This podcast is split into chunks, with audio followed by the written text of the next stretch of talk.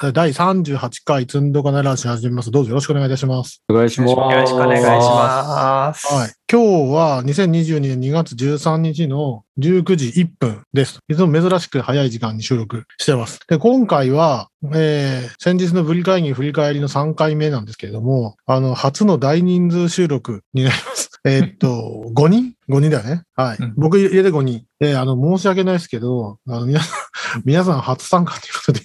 あの、軽くでいいんで自己紹介していただけると大変助かります。あ、例えば僕だと、金沢で、あの、自営業、フリーランスやってる、えー、加藤と申します。で、まあ、フロントエンドからバックエンドまで、あの、なんちゃってですが、何でも担当してます。よろしくお願いします。みたいな感じでお願いします。はい。どうします？じゃあ、誰から行きますか？じゃあまあ、自分から行きましょうか。流れを作りましょあ、お願いします。かっこいいな。う。はい。じゃあ自己紹介します。えー愛媛県出身、千葉在住の向井咲人と言います。サイボーズという会社で働いており、デザインテクノロジストという職種で現在は仕事をしています。よろしくお願いします。よろしくおお願いします。お願いします。体育会系の匂いが。はい。じゃあ次行きましょうかね、僕。はい。よろしくお願いします。えーっと、京都出身、栃木在住の那須さんと言います。はい。えー普段はサイボーズのですね、フロントエンドエキスパートチームというところで活動しています。よろしくお願いします。よろしくお願いします。お願いします。村田くんお願いします。あ、僕ですか？はい。えっ、と、石川県出身、東京在住の村田って言っちゃったけど、はい、もやし丸です。よろしくお願いします。すいません。お願いします。大丈夫です。カット、カットしておいた方がいいです。いや、カットしなくて大丈夫です。あありがとうございます。えっと、サイボーズという会社で、フロントエンドエンジニアとスクラムマスターを兼務しています。よろしくお願いします。よろしくお願いします。最後、自分ですかね？はい。はい。富山県出身、富山県育ち、富山を、富山を愛し、富山に愛された男、麦島です。さすがこん。にちは。こんにはい。こんにちは。えっとこんにちは。一応在住、在住は言わなくて大丈夫です。あ、すみません。えっと、普段はサイボーズというところで、フロントエンドエキスパーチームところで仕事をしています。あとは、その傍ら、プライベートでは、富山県では富山 RB という LB コミュニティを主催していたりとか、今回のブリ会議では運営スタッフの1名として、えっと、あれですね、ルームの進行などなどやったりもしてました。はい。よろしくお願いします。よろしくお願いします。はい。ありがとうございます。いや、それでですね、その、これを言うのももう何回目かわかんないぐらい言ってるんですけど、今回ブリ会議ご登壇いただきありがとうございます。で、僕もこのお伺いしたいお話たくさんあったんですけど、僕運営してたら、ずっと、あの、受付に貼り付けになってしまう。貼り付けになっちゃって、聞けなかったんです。で、聞けなかったんで、あの、一応セッションマスターを各皆さんにこう散らばってやってもらったんですけれども、それで今日は麦さんにどうでしたっていう話をお伺いしようかなと思ったんですけれども、あの、なんと直々にお話ししていただけるということで、ゲストの皆さんとして参加していただきました。はい。というわけで、本当は麦さんがセッションマスターされたやつを、こう、ずらずらと説明していただこうかなと思ったんですけれども、まあ、せっかくゲスト来ていただけたっていうことで、まあ、かいつまんでというか、ゲストの方がお話になられた内容を中心に、ポッドキャストできたらなと思います。どうしましょう？どういう順番に行きます？上から順番に行きます。上から順番に行くと、道家さんなんですけれども、ここにいらっしゃる方からやった方がいいですかね？まあ、盛り上がるかもしれない。やっぱ、一番ね、バズってましたしね、さきとさん。あ、じゃあバズったやつから行きます。バズった、バズったやつ紹介みたいな感じになってしまうって いう。一番最後の人のが一番バズってなかったっていう感じで。ノーコメントです。鈴木さんどうします？ちょっと、ちょっと、ちょっと続けてもらっていいですか？すいませんけど。あ、わかりました。じゃあ、まずはさきとさんのやつ行きましょうか。はいさ。きさんは、あれですよね、メインホールのキーところで話してもらったんですよね、唯一フロントエンドの関係の中で。そうですね。なので、麦さんが聞かれたかどうかがわからないのですが。え、麦さんセッションマスターしてたんじゃないの？僕はめっちゃ司会してますよ。はい。そうだったわはい。いますよ。いやー、当日はね、いい会場で、は美術館でしたっけ？はい、そうです、そうですそうです。やらせてもらって。いやー、この後の、その後の懇親会も美味しくて、もう、セッションの内容忘れてました。もうなんだかんだ言って、時間経ってますからね。1ヶ月。1ヶ月ぐらい経ってますよね。1ヶ月弱経ってる。いやー、もう、雪も降ってたし、温泉は気持ちよかったし、もう記憶消し飛ばすには最高でしたね。どうなんですか？あの、結局このね、感染症明け、明けというか、まあまだ明けてないと言うべきかわかんないけど、だいぶオフラインでのイベントって久しぶりだったんじゃないですか？そうでもない。12月末はちらほら、カンファレンスが復活しかけてたのもあって確かに、そうです。そこに僕は登壇者としても行ってたので、まあスピーカーだけ登壇者集まるとかもあったりして、うんうんまあちらほら、はい、あったので、なるほど。うん。他の那須さんだったり、もやしまるくんはどうでしょそうですね。もやしまるくん、話しますか？あ、なっさん、なっさんからですよ。わかりそうですね。あの、さきてさんが言ってはったように、ちょくちょく去年の年末ぐらいからオフラインイベントとかは参加してたんですけど、登壇するのは僕はオフラインのイベントで初めてで、うん。すごいいい体験やったなというか楽しかったなっていうのがありますね。よかったです。初めての登壇はブリ会議です、僕の中の。お、なるほど。うおー。じゃあ、毎年ですね。これでもう。ここから来年枠開けときますね。ありがとうございます。ちょっと楽しい内容考えとかないと今から。いやーね、なんていうんですか。やっぱりこういうの久しぶりにやって、いろいろ久しぶりだなっていう思うこととか初めてっていうのは結構あるかなと思うんで、まあ、なるほどね。うん、はい。もう、エアシマル。あそうですね。自分もオフラインの登壇、えっ、と、社会人になって、本当に4月、6月ぐらいかな、6月ぐらいの時に、一回その、サイボーズのオフィスで登壇する機会があったので登壇したんですけど、それ以来なので、2年ぶりとかええですね。2年か3年ぶりぐらいに登壇して、はい。なるほどね。やっぱりなんか、喋りながら、その反応が見れるのっていいですよね。オフラインならではというか、聞いてる人の反応が見れるのが。うん、そうですね。ずやっぱオンラインで登壇してると、あの、無音なんで、なんか、リアクションとかないしね。無音だし、受けてんのか受けてないかも分かんない。分かってんのか分かってないのかもピンとこないんで、結構苦しい。むしろ上級者向きだと思うんですけどね。うんうん淡々と喋り続ける感じになる。まあうんだったら YouTube 収録でええやんみたいな、ね、なっちゃいますからね。どうしてもお客さんの顔見ながらじゃないと。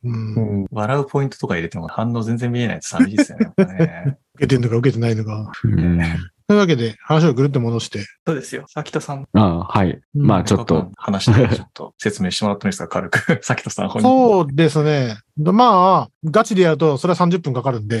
30分話した内容なんで、あの、全然、かいつまんでもらって、全然結構ですし、あの、他の振り返りはもうすごいフランクに、で、これ何やったん？うん、なんか、こういうの言ったわ、程度で終わったんで、あの、詳しく説明していただけると大変嬉しいんですけれども、あの、資料は多分 URL 貼ってみんなに公開するんで、なんか特にこれがっていうのあれば、ぜひそこを教えていただはい。まあそうですね。自分の発表は、2022年にどういうフロントエンドの変化が起きたかっていうのを、こう、まとめたんですよね。ただ、なんて言うんだろう。ライブラリこういうの更新されたとか、そういうのとかではなくて、なんかこういう流れがあったよ、みたいな、こうニュースだったりとか、まあこう大き、大きめの動きだったりとか、それらに、えー、ニュースをこうくっうんうん。ライブラリのアップデートとかくっつけたみたいな形を取ったんですけど、何がこう話したかったかっていうと、2023年もこの流れは引き継がれていくんですね、フロントエンドの世界観って。うんやっぱりその2022年の動きも2021年のなんて言うんだろう、小さな動きが大きな動きになってたっていうのもあって、まあそれらを知っておくだけでも、こう、フロントエンドの技術選定だったりとか、まあうん技術採用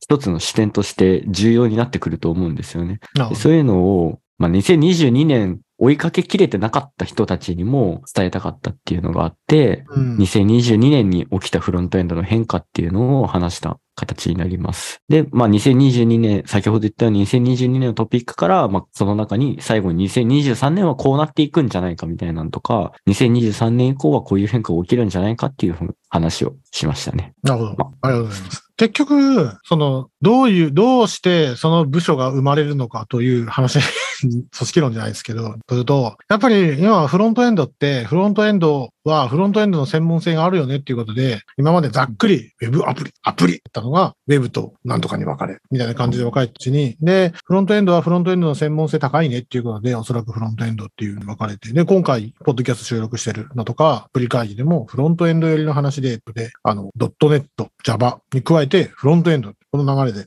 話することが多く、話することが多くてっていうか、話しようと。そういう切り口にしようということで今回なって。で、今回集まっていただいたメンツも、このフロントエンドっていう切り口で話していただけてるってことは、まあ、それだけついていくのが大変なんだなって思うんですよ。それなんでかって言うと、今言った通り、専門性が高い分野だから、他のやるついでに、あの、ついでに勉強できるというものが、もう、だいぶそうじゃなくなってきてて、専門性は高いやつにそういう、そういう部署を作ってそこにやらせて、で、それとうまく連携するっていうことになってるんだろうなと思うんです。で、今回、この、用意された資料を拝見しても、だいぶ辛いな。だいぶ辛い。どう辛いか。あの、僕の知らない単語がめっちゃ並んでるなってすごくなるほど、そういうのをまとめて知るためにも、この資料もすごい役立つし、お話を聞けたらよかったなとすごく感じました。まず最初に感じたのはそれですね。で、今までの流れをこう確認してると、この資料を見てると、まあ、あの、ブラウザのサポートがどうだとか、そういうのもいろいろあるんですけども、まあ、やっぱり一番最初に、この一番スライドで大写しになって気になってるのは、やっぱコンポーネントですね。で、コンポーネントって、一応、あの、ざっくり僕に教えてください。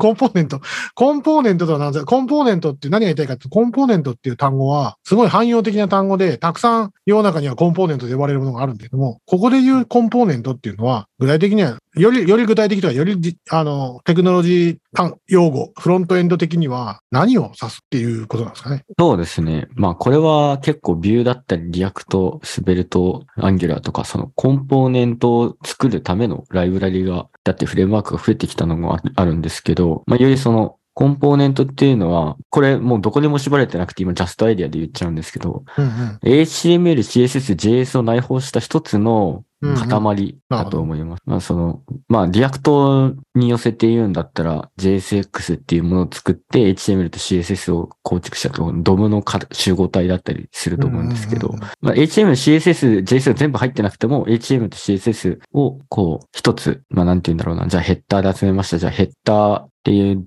DOM の中に CSS が組み込まれてます。それは一つのコンポーネントだと思うんですよね。まあそういったものに近いと思ってます。部品というか、そんなものだと思うんですけれども、まあ、そもそもコンポーネントっていうのはそういう言葉だと思う、だと思うんですけれども、これは逆に言うと、それを明確に定義した仕様とかってない。だから HTML の、HTML5 のこういうもんなんですよとかっていうものはなくて、単に、その、各フレームワークにおける、えー、ウェブの UI を作るためのパーツのことをコンポーネントという感じでいいんですか？うーん、そうですね。明確な仕様っていうのはコンポーネント自体ないんですけど、一つ明確な仕様として言えるんであれば、HTML エレメントと Web コンポーネンツ。うん。うん、Web コンポーネンツっていうのはよりそのコンポーネントとして仕様がまとまってるので、これはもう Web コンポーネンツっていう名前がもう一つの仕様、仕様というか、ね。あ、じゃあちゃんとあるんですね。名前なのであ略してコンポーネントで読んでるけど、ウェブコンポーネントのことを指してるみたいいや、Web コンポーネントのことは指してないんですよ。今僕が言ってるのな。は。難しい。ごめんね。でも、Web コンポーネンツっていう仕様はありますあっていうははは回答ですね。あコールではないですよ。コンポーネントって指すと、いろんなものを、いろんな実装の仕方を多分みんなイメージするんですね、フロントエン。そのうちの一つの手法として、その Web コンポーネンツっていう標準仕様のものが存在しているような認識かなと思いうん。いやコンポーネント、コンポーネントって時に Web コンポーネントっていうわけじゃないんだ。なるほどね。うん、そうです。なるほど。ありがとうございます。で、そのコンポーネントをまあ中心に今回お話しいただけたな。そうですねコンポのーネントに焦点を当てやすくなったっていう章はそこに焦点を当ててます。いやー、しかし、あんまりにもざっくり言ってなんですけど、フロントエンドって大変ですね。どう大変なのか。確かに時代の流れ、潮流があって、その去年の内容を知る、今年の内容を知ることで来年予想できるっていうのは、まあ、わかるんですけど、その他の回でも、他の回って他のポッドキャストの回でも少し話したんですけど、やっぱ専門性の高さっていうのはすごく感じてて、今までは、まあ、ついでにやるかとか、HTML とか JavaScript なんてついででええやんっていうぐらいでやってたのが、もうこの数年、もう数年、数年どころじゃないか、10年ぐらいはもうだいぶ、その、先鋭的、違う、せまあやっぱ専門的というべきなのかな。そう、そうなってきてて、なんか本当に、ついでじゃできねえなっていう記憶は、感じはすごくしてて、かつ、何年か前にやったやり方はもう古い、みたいな感じをすごく感じてて、それを追いかけるのって、どうすりゃいいんだろうなとは思ってたんですけど、まあ今回、あの、資料とかも拝見して、その他もろもろ思ったのは、まあやっぱり流れをつかむ、流れをつかむっていうのと、結局コンポーネントだとか、そういった、なんていうんですか、大きな考え方、大きな考え方があって、それを、えー構成するために使うツールが変わっていくっていう感じがする感じなのかなということを、えー感じました。こんな感じですか、うんそうですね。なんか、まあ、個人的には大変と思ったことはなくて、むしろこれがした、こういうのを楽しむのがフロントエンドの醍醐味かなって、まあ最後にまとめるの書いてるんですけど、うん思ってて、まあもともとその、ウェブとかモバイルっていうのは、時代に合わせて、やっぱ。デバイスだったりとか、ブラウ、その、まあデバイスが乗っかるブラウザだったりとか、その時代の、そのじゃあ今 AI だったり、チャット GPT が最近ははまって流行ってますけど、うんうん。まあ、そういうのをどう作るとか、その、じゃあ、デバイスが増えて、デバイスじゃなくて Bluetooth とか周辺機器も増えていく中で、まあ、どういうふうにユーザーが使いやすいものに提供できるかっていうところの、そのインターフェースの部分なので、まあ、その時代に合った形で、その変化していくっていうのは、とても面白いと思っていて、それはまあ変化が、表が、その僕たちの環境、IT 環境、周りのうんうん。ガジェットとかだったり、そのそういった環境も、より便利なものになっていくんだったら、自分たちがつく使っている技術のその便利なものに合わせて変化激し変化が激しいっていうのは、まあ、全然、まあ、しょうがないっていうか、そうねまあ。それを楽しんでいるっていう部分はありますね。楽しいか楽しくないかで言えば楽しい。ね。その、メーカー各社とか OS ベンダーもしも、もうちゃんと画面を毎年変えてきてる。2年おきぐらいに変えてきてるっていうのは間違いないし、ね、ちょっと昔の画面出しただけで、あ、このアプリ古いなっていうのが分かっちゃうぐらいには、もうだいぶフロントっていうのはいろいろ変化が激しい場所だと思うんですけど、まあ、楽しいか楽しくないか楽しいんですけど、あの、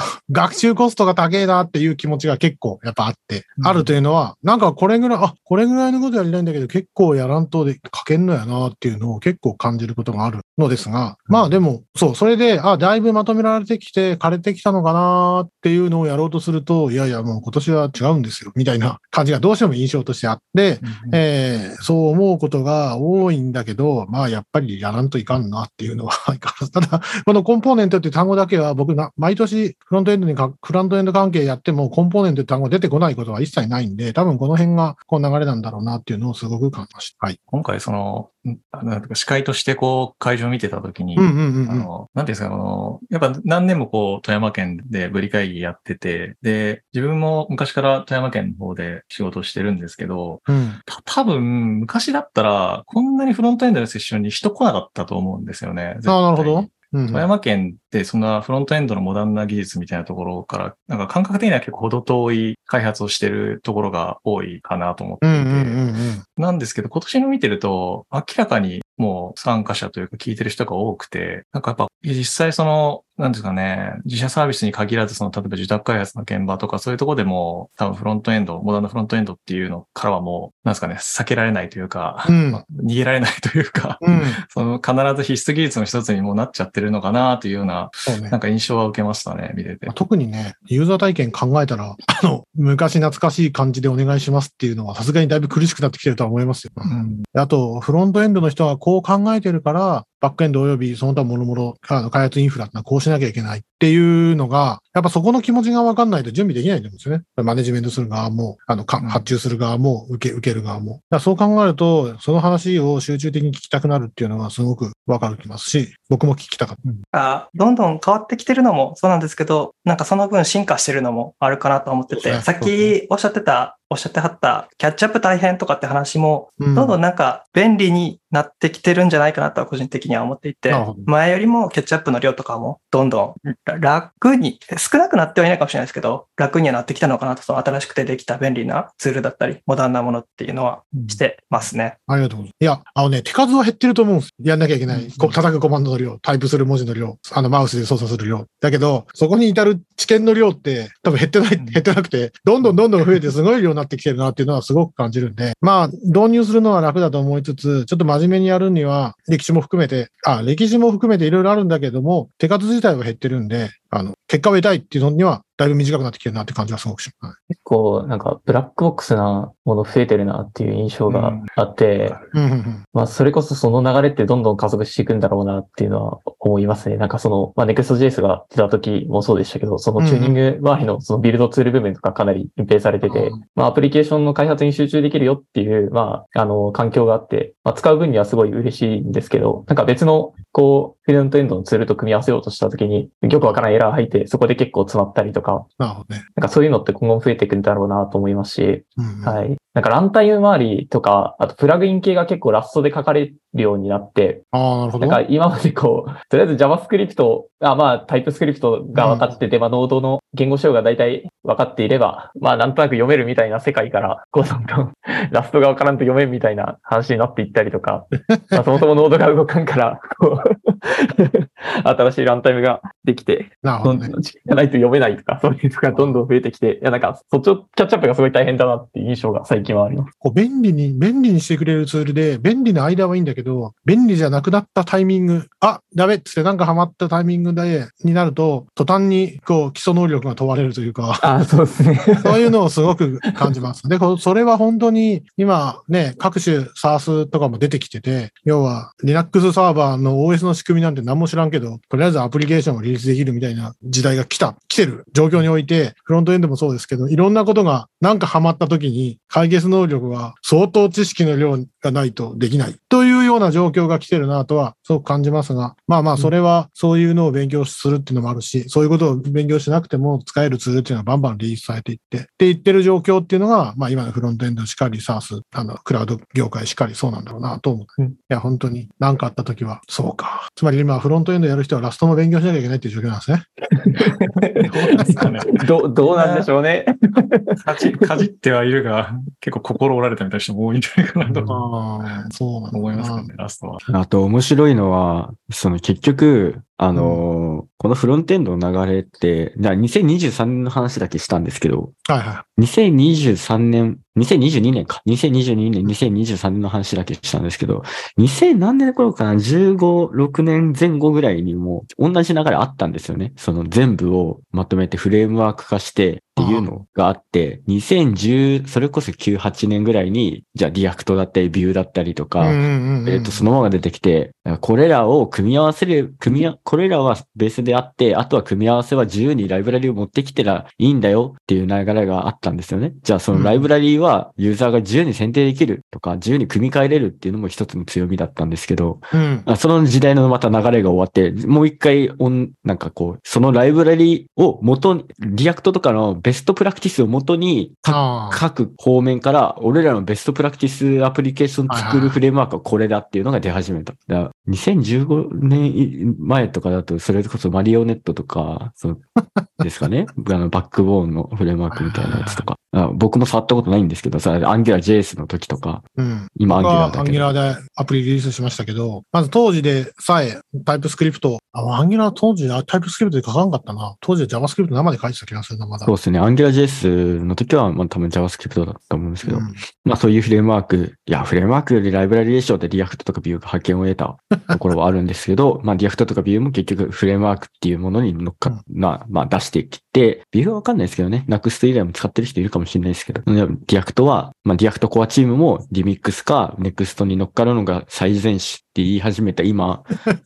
僕たちはもう一回元に戻る可能性は全然ないことはない。結局、その辺の選択って、例えば、その、バックエンドも含めて、ソフトウェア開発って PHP だ、Ruby だ、Python だ、いろいろありますけど、結局何でがそれを決めるかっていうと、いろんな複合要因があって、例えばこの言語ならエンジニアが集まりやすいとか、この言語なら、あの、使ってる人が知り合いにいるとか、この言語なら僕レビューできるから採用するとか、いろいろあると思うんですけど、そのフロントエンドフレームワークの採用、フレームワークなのかなまあ技術の採用というか、そういうのっていうのは、基本的に何メインでやられるもんなんですかね。やっぱエリアで決めるしかないんですかそれとも、もう今の技術トレンドはこれだとか、なんとか系のアプリはこれだとか、そういうのがある、あるもん。うん、まあ難しいですけど、うんうん。やっぱり、まあ、使いやすさだったりとか、まあ、その時の潮流は関わってくるとは思うんですよ。だって今か、今更 jQuery がとか言う人多分いないと思うんですよね。新しく採用するのに。うんうんうんうん。まあ、そういうのもあるけど、まあ、今って幸せな部分は、し選択肢がいっぱいあるんですよね。こういうアプリケーションだったらこういうフレームワーク作る、使おうとか、こういう状態管理ライブラリ使おうっていう選択肢がいっぱいあるから、まあ、その中から自分に合ったニーズを先に探して、まあ、やっていくことが多いんじゃないかな。まあ、あとテストの書きやすさだったりとか、周辺ライブラリとの親和性みたいなとこを鑑みてやるのが、あとまあ、結構、標準、ウェブ標準というものに乗っかっているのに近いとか、じゃあ、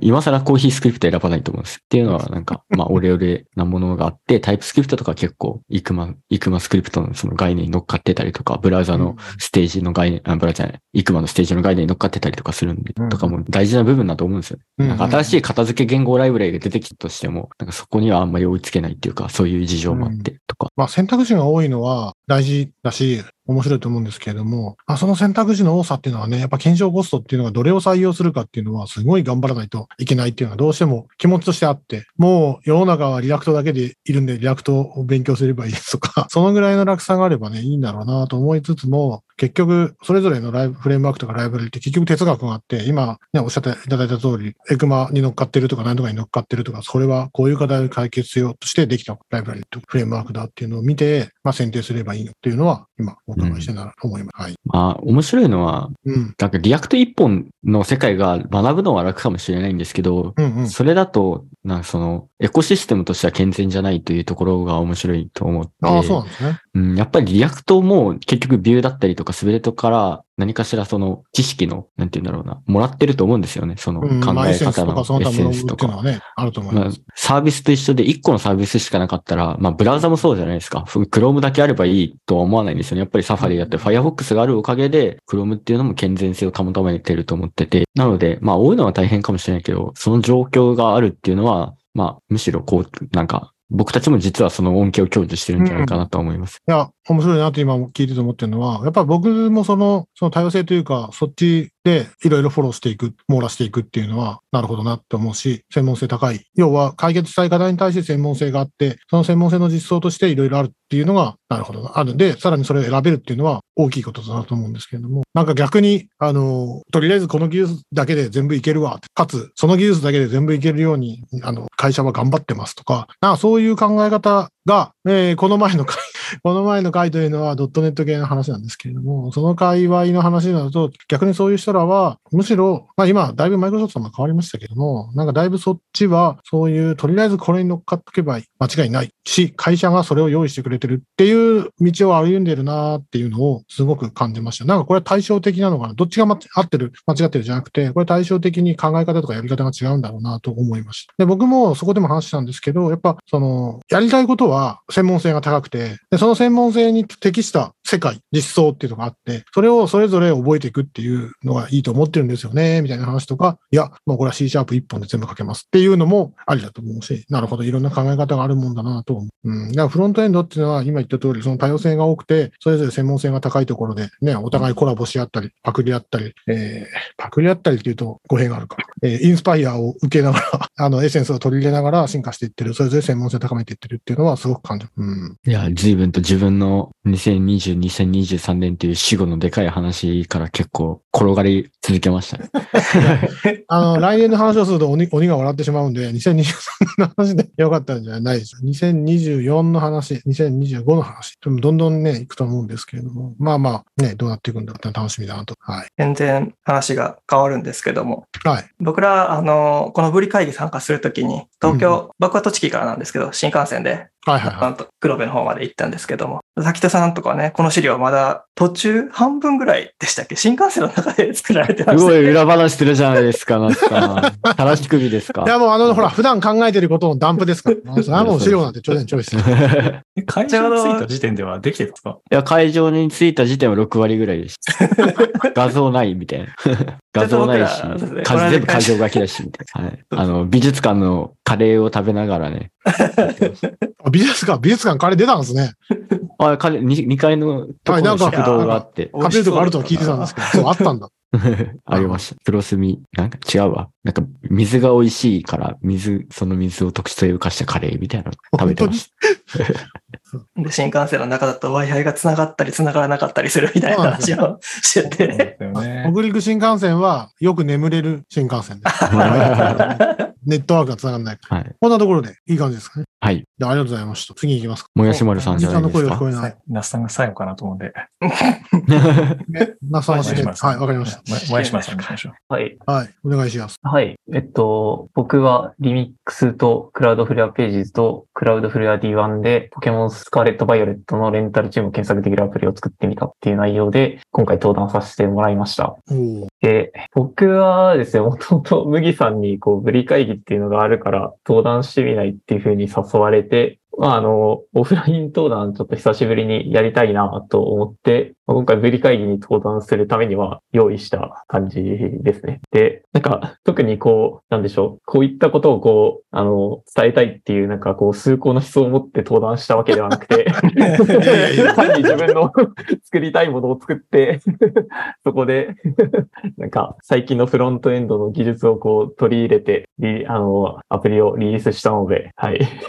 まあ、それを見てもらいたかったっていうような感じで。いや、これ背景としてね、まず、まずポケモン SV を詳しくないと面白くないとか、そんなことはない。大丈夫。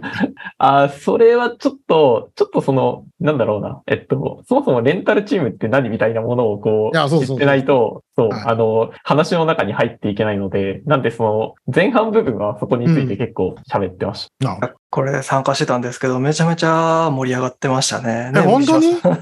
みんなポケモンプレイヤーなんか、やっぱ。いや、最初のあの、まず、最初の発表がポケモンとは何かみたいなところから始まったので、ちゃんと、そこでね、すごい盛り上がってた気がしますね。え、みんなポケモン世代若いね。世代です全然でも自分たちがやってたポケモンとは違うなーっていうのはえ、感じますよポケモン SV って普通のポケモンと違うの？いや一番新しいやつですよね。新しいやつですね。まあ、あの、ポケモンやってたって言っても、その、なんか遊び方いろいろあるので、ポケモンって。まあ主にそのレンタルチームって、そのポケモンの、そのゲームの中における、その他人と対戦するっていうところ。に関わってないと、ちょっと文脈を理解できないというか、このアプリケーションなんで作ったのっていうところはちょっと理解できない感じになってるかなと思ってて、まあ、その部分は、はい、ちょっと丁寧に解説した感じです。ね。いや、面白かったですね。本当うに。なんかもうあポケモンの話を、あの、全然知らな、もう知らない世代になってしまったので。まあ、金が、金が全てみたいなうんことを言ってましたよね。いや、そうなんですよ。金が9割で、えー、お金が9割で。いや、そんな感じのこんな世界大人の世界なの？そんな世界ですね。あ、なんか現金というよりかは、そのゲーム内におけるそのゲーム内ですか。うんですね。はいい。や、もう、や、宿での、その、最後、みんな終わって温泉入った後に、こう、みんなで宴会、プチ宴会みたいなのしてた時も、ひたすら目の前でお金稼ぎをしてましたね、もやしまるさんは。スイッチを取り出それまで、して。それまでリモートじゃなくてよかった。ちゃんと。それで、何？ウェブアプリが？クラウドフレアと AWS ですって？えーっと、そうですね。だいぶバックエンドっぽく。くなってきたけど。クラウドフレアと AWS 使ってますね。そのウェブアプリの構成も全部、あの、図に起こして資料の中に、はい、資料内で、はい、発表してはいなるほど。ありがとうございます。ね、えなるほどね。今度、クラウドフレアのイベントをやろうって言われてて。でまた、富山に行くんですか？もやしまるさんは、じゃあ。え、来てくれるんですか？いや、カナダさんね。え、関東なんですか？はい。あ、僕は金沢なんで、はい。このイベントどこでやるって話になったら金沢になると。あ、そうなんですね。はいはいえ、このポケモンの話してくれるんですかまた？あ、いや、あ全然、はい、同じ資料でよければ全然しますけど、あの、これいや、これもしかしたらサービス今日で終了する可能性が。Twitter の API か。そうですいやね、Twitter API。はい。いや、あのね、あ、そうか、ツイッター周りか。あのね、なんだっけ。結局、まずクラウドフレアって何っていう話とか、CDN とフロントエンドの関係とか、フロントエンドのデプロイとかリリースの関係とか、はいはいこ。の辺って、すんごい、そのエコシステムとして大事なんだけど、うん。ピピンと来てないっていうのが現状で、ピンと、僕、誰がピンと来てないかって僕がピンと来てないのが現状で、はかつ、このクラウドフレアさんにどういうサービスがあって、どうあるから、こう、採用されてるんだっていうんで、割とこう、知見としてなくて、で、周りに聞いあて、使ってますかって聞いても、うん、興味はあるけど、よくわからないっていうのが多いんで、いや、これはいよいよ機運が高まったっていうことで、金沢でそういう話をして、人を集めて話して、導入とかその他ものの検討をすると面白いなと思ってるし、かつ、どういう枠組みで人を呼ぶかって話になると思うけど、まあ、金沢だとね、富山 RB 勢から、金沢 RB 勢から、あと、Amazon Web サービスユーザーグループとかその他もろもろいろいろある。これはこの話持ってこいだなと思って、資料を拝見。うんうんうん。あ確かに、クラウドフレアは僕もなんか冬休み中に触ってたんですけど、やっぱりサービス多すぎて、まあ、何を使えばいいのかわかんないから、こう一つ一つずつこうドキュメント読んだり、はい、うん。なんか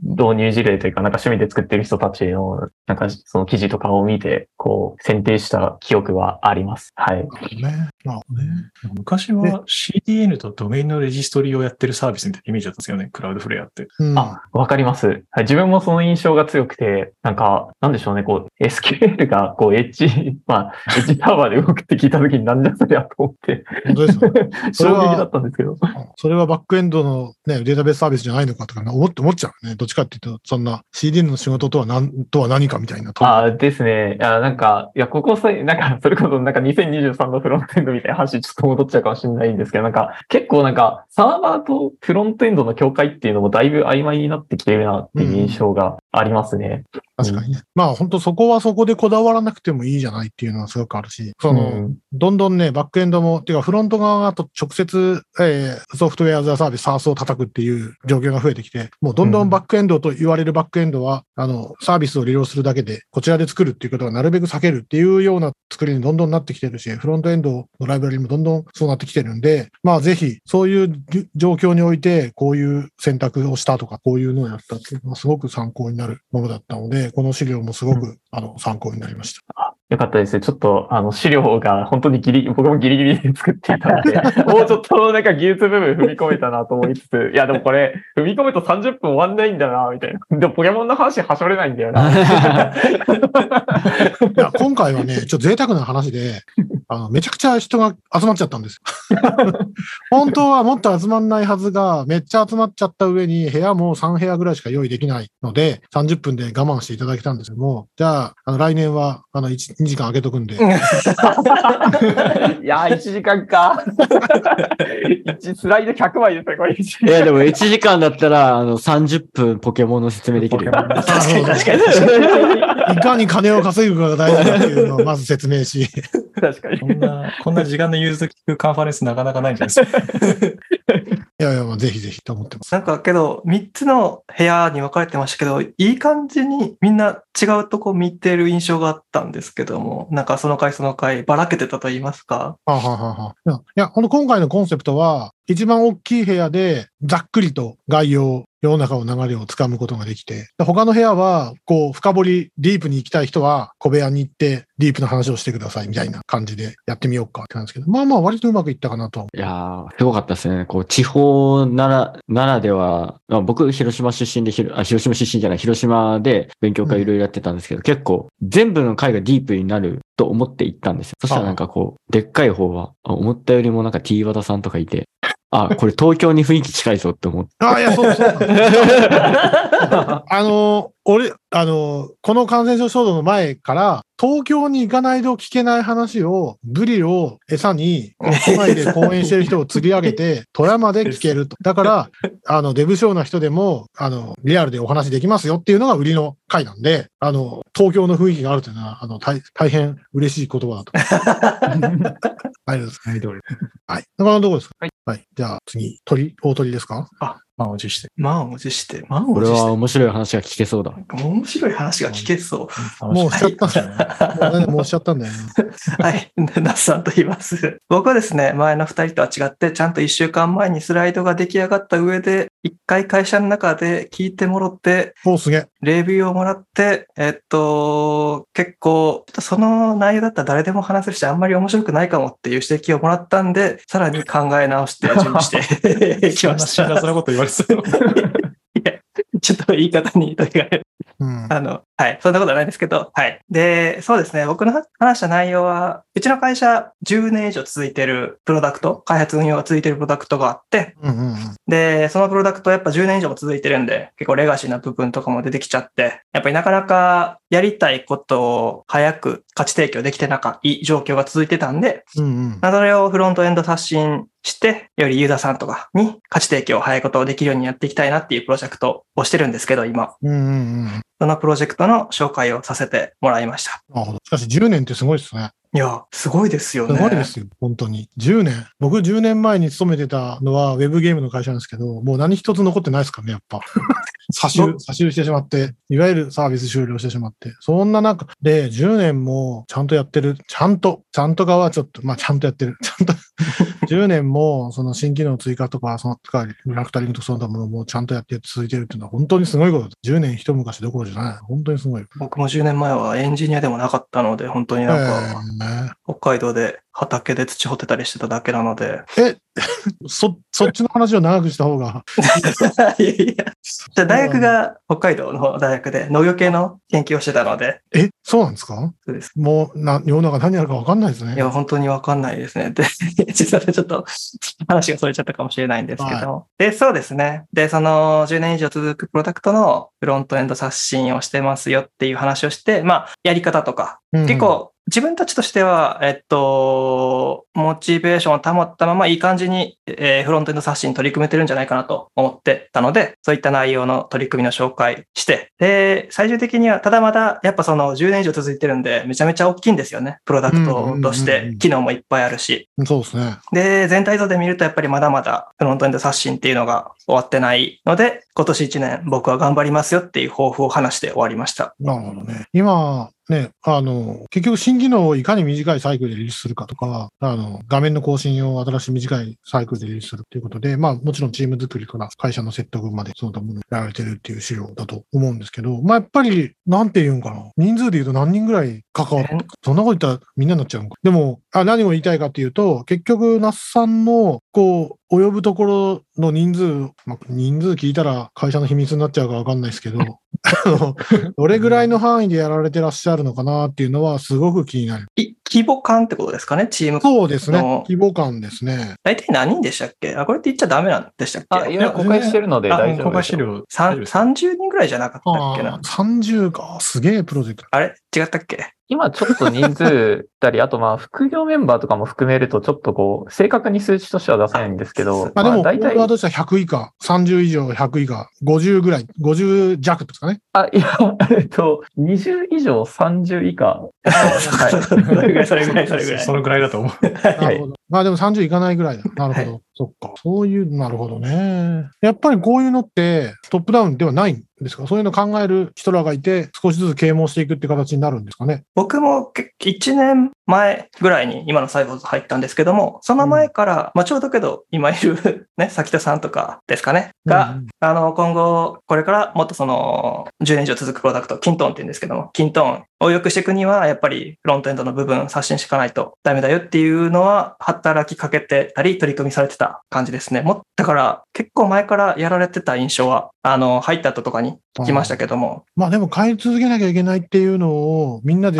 きその気持ちがあってやってるっていうのは結構熱いですね、やっぱね。だから仕組みとしてはボトムアップになるんですかね。あーまあ確かに確かに、こう、ボトムアップで、こう、外堀を埋めるというか、じゃないですか、うんうんうん川崎さんがいたときは、できる範囲の改善とか、あとは啓蒙活動みたいなのを社内で根気強くやっていって、で、まあ最終的にはでも、そのやっぱ規模感が尋常じゃなく大きいみたいなところがあるので、もともとフロントエンドエキスパートチームの方にいた一人のメンバーの方が、そのチームを抜けて、本当にその、このフロントエンドの刷新の大きいプロジェクトとしてドンと立ち上げて、で、これはもうある意味もう全社規模というか、それなりに大きい規模でもやっていこうという形で今動いてるイメージ。なるほどね。まあそういう、その結局フロントエンドを刷新していくってどういうことかとか、そういう話をこのスライドを拝見している限りはなるほどなと思いました。まあちゃんとね、フロントエンド刷新のプロジェクト名がついてるのがいいですね。マスコットキャラクターもいるんですよ。あ、この左下の子ですか？この子左に左に下の子フローリアちゃんって言うんですけども、これは、こ れマスコット、うちのプロジェクトのマスコットキャラクターになります。すげえな。ちゃんとそういうのがいるのがいい。すごい、ちゃんとこの子が喋ってるね。はい。喋らせました、今回は。な。なるほど。みんな資料見てください。なるほどね。 Closure Tools、React、デザインはそのまま。なるほどね。なるほどね。で、 kintone。kintone Café も来月ありますもんね。富山の射水でね。あ、なんかやってますよね。全然僕第2回目行ってきます。知らない。もちろん、もちろん、富山在住の麦島さんはご存知だとは思うんですけども、あ、ちょっと、ちょっと回線の状況が悪いみたいなんですけど。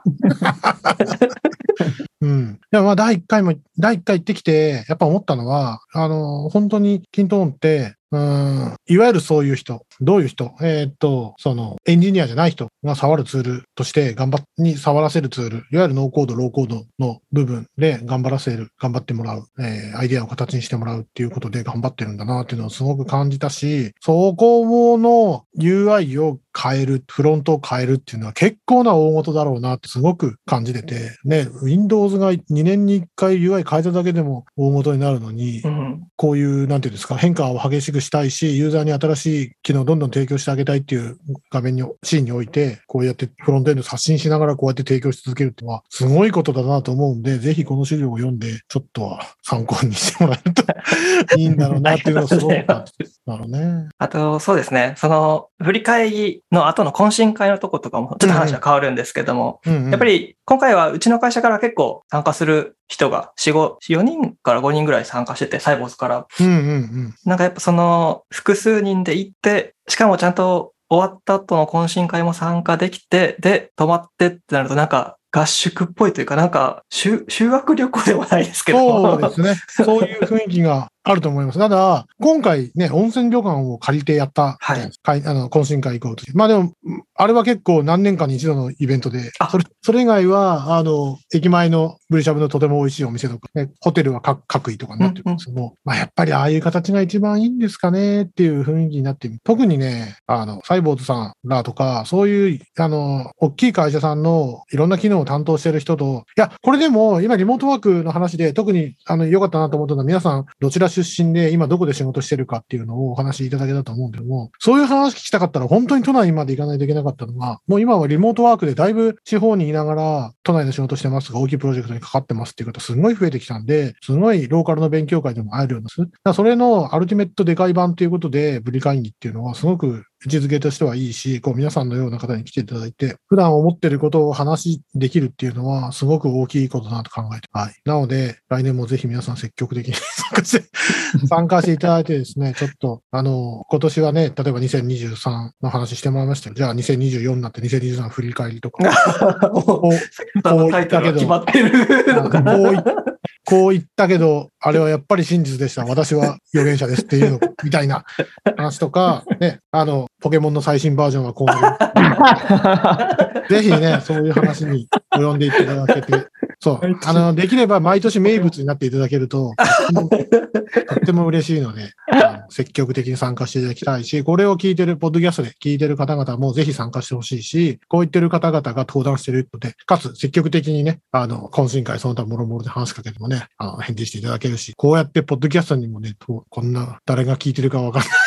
ポッドキャストにと、きなんポッドキャストに参加していただけるっていうのはね、とってもありがたく思っています。はい。というわけで、こんなもんですかね、1時間ぐらい喋ったんですけども、あの、麦さんなんか、締めの、締めの一言。はあ、大事。あ、締めの一言。い、締めの一言お願いします。いやーでも今回本当、まあ、ちょっとブリ会議運営としてじゃあまあ一言。あ、ありがとうございます。はいそうですね。あの、まあフロントエンドのセッションをやり、部屋というか、をやうんうんやりたいって、まあ、言い出したのは自分なんですけど、うんうん。まあ、正直最初は、あの、話す人が全然来ないんじゃないかっていう心配と、やったところで、その人が、そう、スピーカーがお互いに話聞くだけで終わる部屋ができるんじゃないかっていう恐怖がちょっとあったんですけど、まあ、蓋を開けてみると、うん本当にたくさんの方、今ここにいるサイボーズのメンバー以外の方もたくさん参加していただきましたし、スピーカーの方も含めてですね。で、実際聞いていただいて、あの、感想とかも満足いただけた方も多かったみたいで、もう本当に、あの、主催としては嬉しいのが、まあ、感想としてあるなと思います。はい。というのが、ブリ会議の運営としての言葉ですね。で、あとは、まあ、細胞社員としては、そうですね、絶賛採用に集中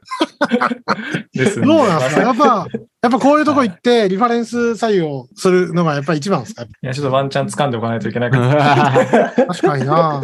可能性あるかもしれないですからね。まあ、あの、少なくといも、や僕、富山県民、僕今いてね、働いてますから、聞いてる人がね、来るかもしれないじゃないですか。まあ少なくとも興味ある人しか話しかけてこないんですね。そうそううん。いや、それでね、あの、さきさんとか、那須さんの話聞いて、ああ、なるほど、これはこのチームにジョインしたいと、こういうファーシー、あの、トークを見る人がいて、あの、参加できるっていうのは大きなことだと思います。やっぱりね、結局、特に地方のエンジニアが抱えてる課題って、その近視眼的なプロジェクトが多いし、まだ、まだまだ自社プロダクトとかっていうよりかは、請負で作ってとか、えっ、と、コンシューマー向けのサービスじゃなくて B2B のサービスだから、画面はへちょいままでいいとか、少々時間かかっても、お客さんのコストでカバーで、お客さんの支払う金額でペイできればいいとか、ユーザー体験よりも機能の量だとか、そういうのに疑問を持ってる方が、こういう話を聞いて、うん、なるほど、よし、転職だと思うか、新しい技術を導入しようとか、いろいろこう思うところがあるんで、本当にフロントエンドの部屋とかっていうのはできてよかったと思うん。う。いで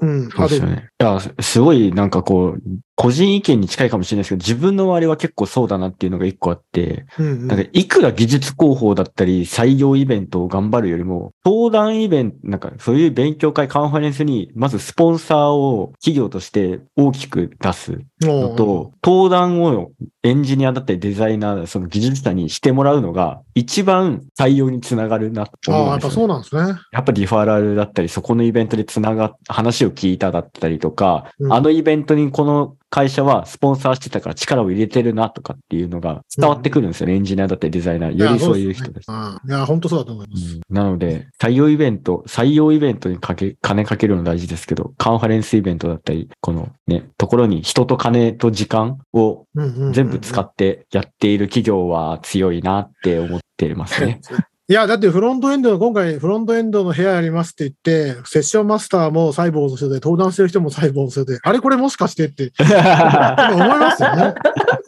ねもしかして。僕らちゃんと CFP 経由で行ったんですけどね。そうそうそうそうちゃんとね、ちゃんと、あの、正規の手続きを踏んでやってるにもかかわらず、あれもしかしてっていうのは、やっぱみんな思うところありますし、その、こういうことを真面目にね、語れる、考えてるっていう方々と一緒に仕事したいと思うのは、普通の話だと思います。報酬はまた置いといて、もう、うん、だと思うんですよね。なんで、これに、これにというのは、サイボーズさん以外も、そういう気持ちで、ブリ会議参加してくれてもええんやでっていう、ちょっと他の会社の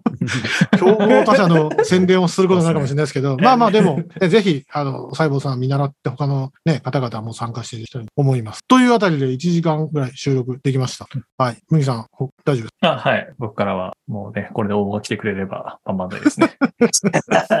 じゃあね、あの、サイボーズ振り返り会ということで、ブリ会、サイボーズ会振り返り会ということで、あの、麦さん、あの、残りのやつまた今度やりましょう。ああ、いいですよ。そうしましょう。はい。ぜひまた企画して連絡しますんで、よろしくお願いします。ははいい。あの、皆さん、ツイッターでメンションとかその他もろもろして、あの、ポッドキャスト編集したやつ公開するときは連絡するんで、あの、ここに連絡してくれっていうのを、あの、麦さん経由でもいいんで、また教えて。あの、とりあえず、ツイッターアカウントは全員把握してるはずなので、あの、そこで連絡する。はい。じゃあ、今日はどうもありがとうございました。ありがとうございました。ありがとうございました。はい。またぜひやりましょう。みんな聞いてください。はい。今日は本当にありがとうございました。では、失礼します。みんな手振っても、そうでした。ポッドキャストポッドキャストに振ってしまう。いつもの癖で、癖癖だな、これ。はい。はい。ありがとうございました。はい。